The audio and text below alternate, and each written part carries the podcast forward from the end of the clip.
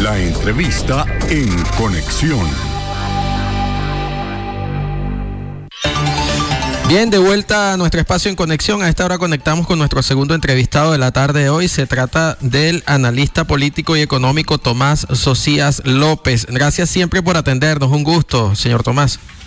A tu orden, ¿cómo estás? Bien.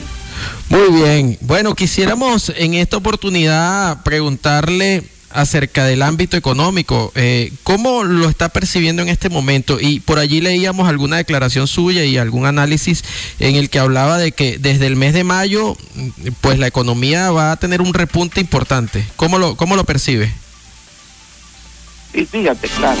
Eh, tuvimos, hemos tenido desde el año pasado una ligera mejora de la economía, desde la eliminación del 7 por 7 en octubre del año pasado pasando por una vacunación masiva, la población perdió cierto miedo en salir a la calle, después vinieron las clases presenciales, eh, eh, un mes después, en octubre y noviembre, los precios del petróleo subieron a, a 80 dólares, la producción petrolera aumentó, eh, y la, la, la, flexibilización de Estados Unidos mantuvo ese cuadro se traslada para este año con ligero, vamos a decir, con ligero crecimiento, enero, febrero y marzo.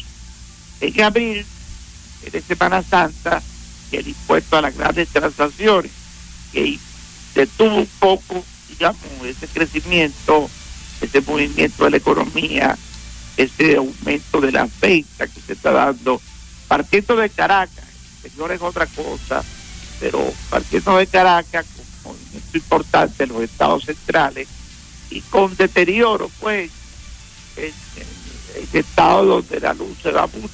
Pues, eh, yo sé que en Carabobo hay dificultades también, pero... Sí, sí, aquí en Carabobo la situación eléctrica se ha complicado las últimas semanas y meses.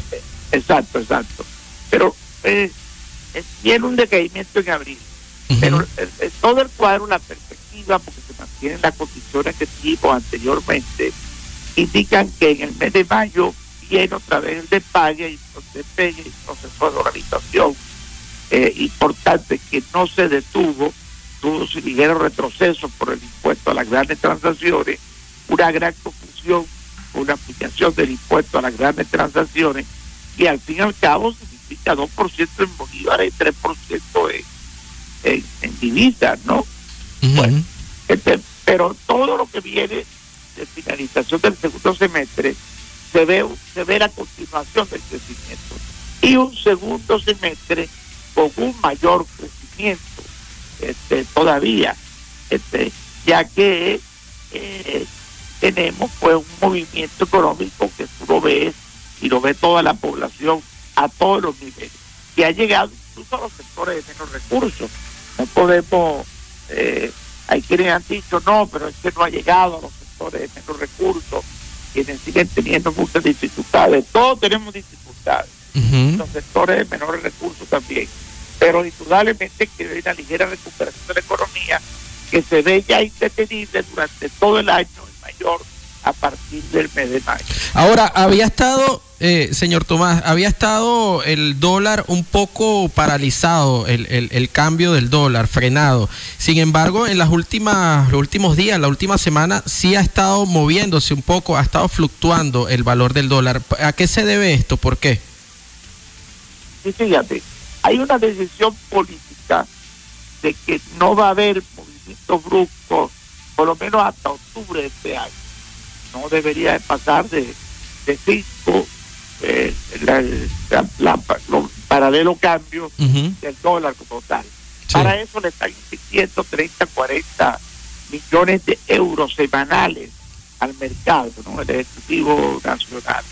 Hay muchos que han criticado esta política, pero el Ejecutivo señala que era necesario tener unos meses de estabilidad en el país, desde el punto de vista del cambio que se ha logrado la economía venezolana todavía con grandes problemas, porque la industria nacional no está en producción, claro. y hay más de un 70% de la capacidad del país eh, sin producir, para que entienda bien nuestra población, en los sectores agrícolas tienen dificultades, la, la, activación de, de, de, las consecuencias de estas dos actividades, el Producto Nacional en el interior y eh, en, los estados con los problemas, sobre todo de electricidad, repito, han hecho que eh, estas dos actividades no tengan el repunte paralelo que está teniendo el sector comercial, las actividades comerciales.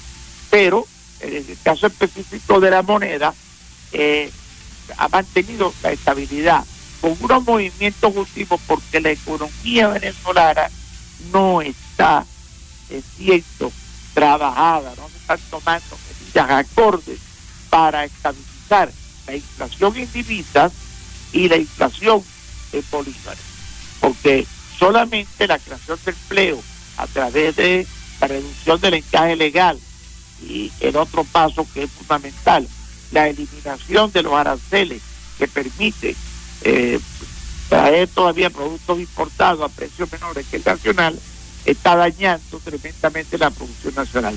Y mientras eso ocurre, ocurra, va a haber todavía movimientos en la divisa, o sea, va a haber alteración en la divisa, sin que, repito, se dispare la moneda. Eh, señor Tomás, para, para ir cerrando ya, que nos queda un minutico, ¿cómo percibe usted las posibilidades de que se restablezca este diálogo, bien sea en México, en Venezuela o en cualquier otra parte del mundo entre la oposición venezolana y el gobierno del presidente Maduro? Toda, toda la información el diálogo se va a restablecer aquí en Venezuela. El presidente de la República no quiere hacerlo en México por el tema de Sack, que para él es un tema de principio. El diálogo se restablecería aquí cada día eh, se ve más cerca, aparentemente se habla incluso, según toda la información que yo recibo, en menos de, tres semanas, en Venezuela, con autores nuevos que serían diputados, específicamente diputados este, eh, actuales de la Asamblea Nacional de la Oposición. Se ha hablado de Eduardo Martínez, por ejemplo, alguien conocido en la zona de Aragua, claro. Carabobo porque fue candidato a, gobernador. Sí. Pero está por venir ya. Ese diálogo es fundamental para el país. A ver cuando lo explico unos segundos. Hay cosas sobre las cuales hay que hablar. Mucha gente dice, no, el Ejecutivo no tiene de qué hablar ni va a hablar porque no le interesa tener todos los poderes.